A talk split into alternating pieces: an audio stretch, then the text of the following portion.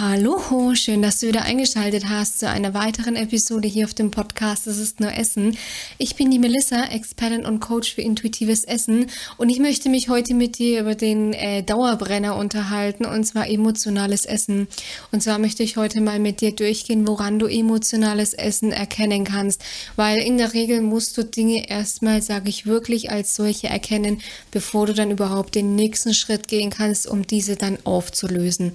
Und ja, ich würde sagen, du machst es dir gemütlich, gerade wenn du das Thema emotionales Essen vermeintlich ja bei dir schon analysiert hast, gebe ich dir jetzt auf jeden Fall noch mal ein paar handfeste ähm, Punkte mit, an denen du es knallhart identifizieren kannst, um es dann auch aufzulösen. Und in diesem Sinne würde ich sagen, mach es dir gemütlich und wir steigen direkt durch.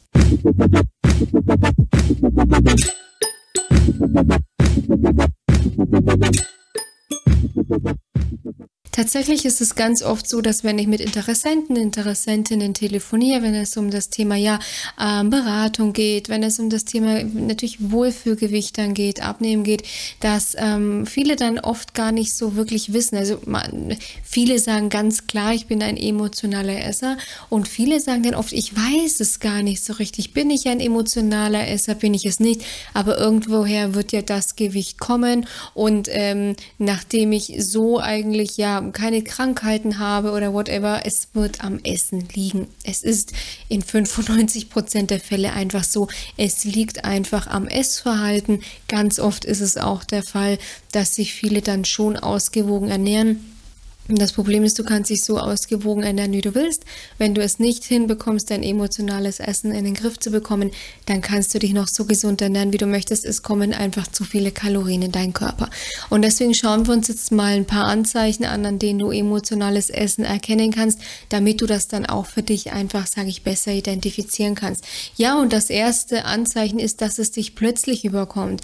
Der körperliche Hunger, der kommt in der Regel langsam, er entwickelt sich wirklich, also du isst, dann bist du satt, dann spürst du irgendwann wieder, es kommt irgendwie ein leeres Gefühl in der Magengegend auf, du kannst dich nicht mehr so gut konzentrieren, du denkst wieder vermehrt ans Essen.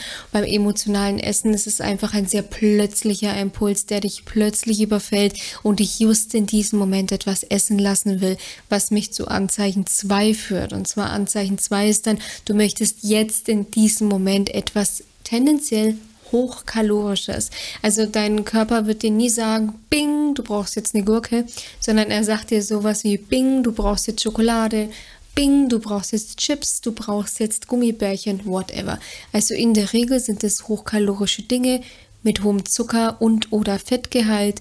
Hintergrund ist einfach der, dass diese Lebensmittel dir schnelle Energie liefern. Und das war früher einfach notwendig in bestimmten Situationen, wie zum Beispiel Stress, dass du in stressigen Momenten, der Stressmoment war in der Regel früher ein Säbelzahntiger, ein Feind und da musste man schnell reagieren können.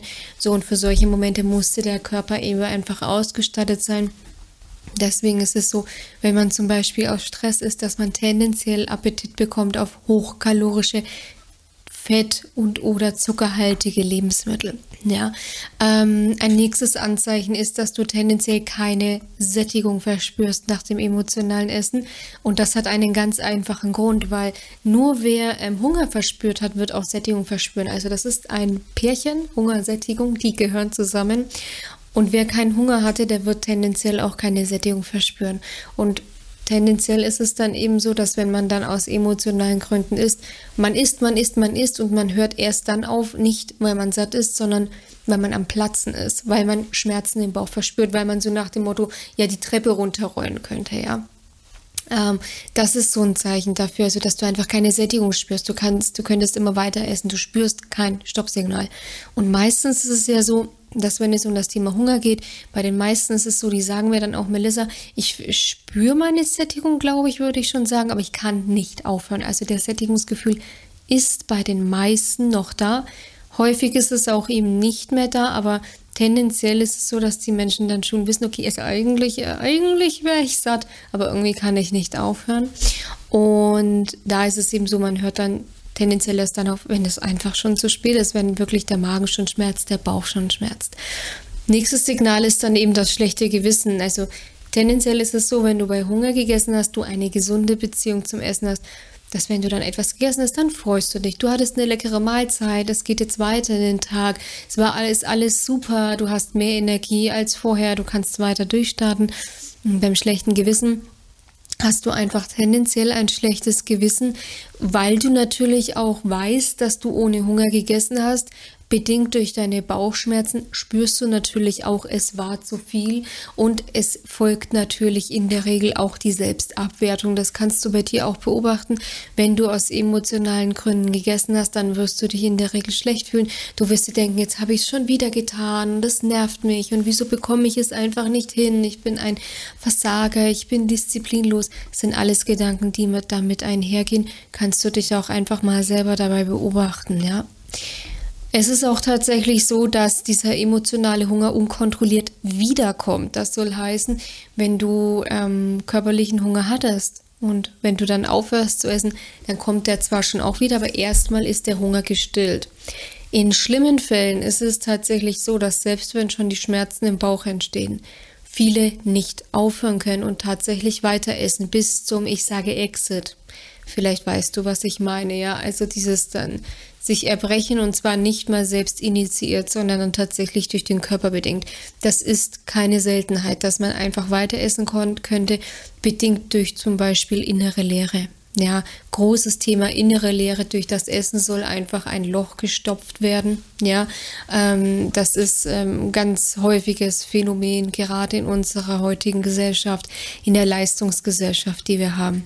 Das sind jetzt erstmal so die ganz typischen Anzeichen für emotionalen Hunger. Ja, also dieses plötzliche, dieser plötzliche Appetit, diese plötzliche Lust auf hochkalorische Dinge, wo du keinen Stopp verspürst, wo du es erst dann spürst, wenn es zu, zu, zu spät ist und du dann auch tendenziell ein schlechtes Gewissen nach dem Essen hast, weil du es ja wieder nicht geschafft hast. Und was ist jetzt der Schlüssel beim emotionalen Essen?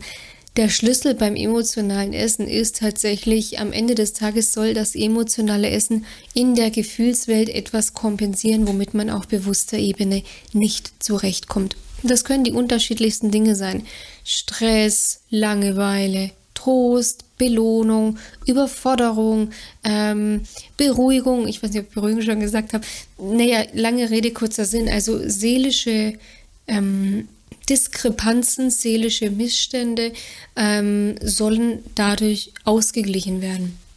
Das ist erstmal so die grundlegende ähm, Funktion vom emotionalen Essen. Das Problem ist, dass emotionales Essen es tendenziell nur noch schlimmer macht, weil es einfach so ist. Wenn du jetzt zum Beispiel überfordert bist und dann isst du da deinen Schokoriegel, dann fühlst du dich ja tendenziell erstmal gut. Ja, du fühlst dich gut währenddessen. Meistens ist es aber so, dass du vielleicht isst und dir währenddessen schon denkst, oh shit, oh Gott, und was mache ich hier und ich muss aufhören und du es aber nicht hinbekommst, du wie ferngesteuert quasi einfach drauf zu isst. Ja, und das ist dann natürlich dieses Fatale. Also bei vielen ähm, kehrt das schlechte Gewissen, die Selbstabwertung nicht davor, nicht ähm, erst danach, sondern sogar schon währenddessen teilweise sogar schon davor ab. Und wenn davor schon dieses Engelchen-Teufelchen-Spiel herrscht, ja, dieses, aber du sollst doch nicht, ach komm, ist doch egal, aber nein, bitte nicht, ach komm, ist doch wurscht, komm lang zu, du hast heute so hart gearbeitet, dann ist es in der Regel schon zum Scheitern verurteilt. Weil bei diesem Engelchen-Teufelspiel, Engelchen-Teufelspielen, Engelchen-Teufelchen-Spiel wirst du tendenziell nur verlieren können. Ja, es hat einfach was mit auch mit der Instinktgebung zu tun. Wir müssen ähm, tatsächlich in der heutigen Zeit lernen, Nein zu sagen. Nein in Form von zum Beispiel, ich bin schon satt. Ja, Grundsätzlich ist es aber so evolutionsbedingt, wenn man da, sage ich, auch kein Bewusstsein, keine Awareness darüber hat, bietet sich eine Gelegenheit, versucht der Instinkt trotzdem immer zuzuschlagen. Ja?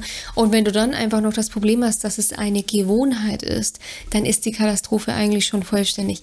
Das heißt für dich grundsätzlich beim emotionalen Essen die Fragen stellen, wieso, ähm, welche grundsätzlich welche Gefühlsstände jetzt gerade kompensiert werden sollen. Ja? Also was ist gerade der, der Motivator? Motivator? Also ist es die Langeweile? Ist es das, ähm, der Stress? Ist es die Überforderung? Ist es die Belohnung? All das mal hinterfragen, um dann eben herauszufinden, was möchte ich denn gerade wirklich? Um darauf basierend dann eben dieses, was möchte ich gerade wirklich, das dann auch zum Beispiel erfüllen. Wenn du dich jetzt eben zum Beispiel belohnen möchtest, ja, für einen harten Tag, dann muss man hier eben auch schauen, wann hast du es zum Beispiel gelernt, die Belohnung dafür einzusetzen? Wie lange hält sich diese ähm, Verknüpfung auch einfach schon? Und mit was kannst du dich zum Beispiel alternativ belohnen, ohne dass es wieder in eine Sucht gerät? Ja, ohne dass es wieder in eine andere Sucht abschweift, weil du, wenn man sich mal ein paar Schuhe gönnt, dann ist es okay, aber es sollte halt irgendwie nicht jede Woche sein, ja. Deswegen, es ist tatsächlich, es ist ein schrittweises Vorgehen, es ist auch ein Prozess und allen voran steht natürlich nicht mehr die Selbstabwertung, weil bist du dauerhaft damit beschäftigt, dich selbst abzuwerten, dich selbst fertig zu machen, dich selbst zu kritisieren für die menschlichsten Dinge, ja, wirst du tendenziell auch hier wieder in ein Loch fallen und willst das tendenziell dann auch wieder kompensieren, in der Regel mit Essen, weil das hast du ja bereits gelernt. Und deswegen ist es, zunächst ist es einfach mal wichtig für dich, das wirklich zu erkennen und ganz ganz präzise zu identifizieren, bevor du es lösen kannst. Und deswegen ist es einfach so wichtig, dass du dir diese paar Anzeichen wirklich mal, ich sag, einhämmerst. Ja, es ist ganz, ganz, ganz wichtig, dass du dir diese Anzeichen wirklich einhämmerst.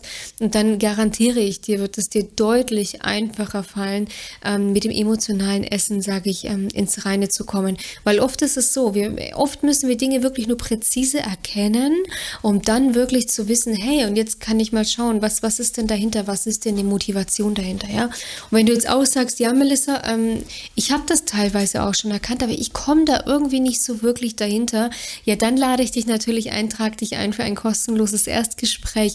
Ähm, in diesem kostenlosen Erstgespräch schauen wir wirklich erstmal gemeinsam, okay? Wo sind deine blinden Flecken? Was sind denn deine typischen Ursachen, beziehungsweise nicht deine typischen Ursachen, sondern was sind deine typischen Situationen, um da dann auch, sage ich, individuell, weil es ist dieses Thema emotionales Essen ist so individuell, ich kann jetzt hier gar nicht auf die ganzen Szenarien eingehen. Das würde eine Fünf-Stunden-Folge so ungefähr sein, ja, und du willst ja auch nicht alle Szenarien anhören, du willst ja eigentlich nur wissen, was läuft bei dir, ja, und deswegen ist es ein sehr individuelles Thema, deswegen die Anzeichen, die sind global betrachtet bei allen gleich gleich, ja, aber dann wirklich zu schauen, was steckt dahinter, was ist der Trigger, was verbindest du mit Essen, wann hast du es dir angeeignet, wie lange ist das schon der Fall, welche komplizierten Verflechtungen stehen dahinter. Das ist dann tatsächlich etwas, was man einfach individuell beleuchten muss, weil ansonsten kommst du auch nicht weiter. Und deswegen, äh, wenn du sagst, Melissa, erkannt habe ich es, aber ich komme da irgendwie nicht so wirklich dahinter und du da wirklich, sage ich auch nochmal, einen Profi brauchst, der da drauf schaut, dann trag, trägst du dich ein für ein kostenloses Erstgespräch. Hier schauen wir eben mal zunächst, was ist deine Situation, wie bist du auch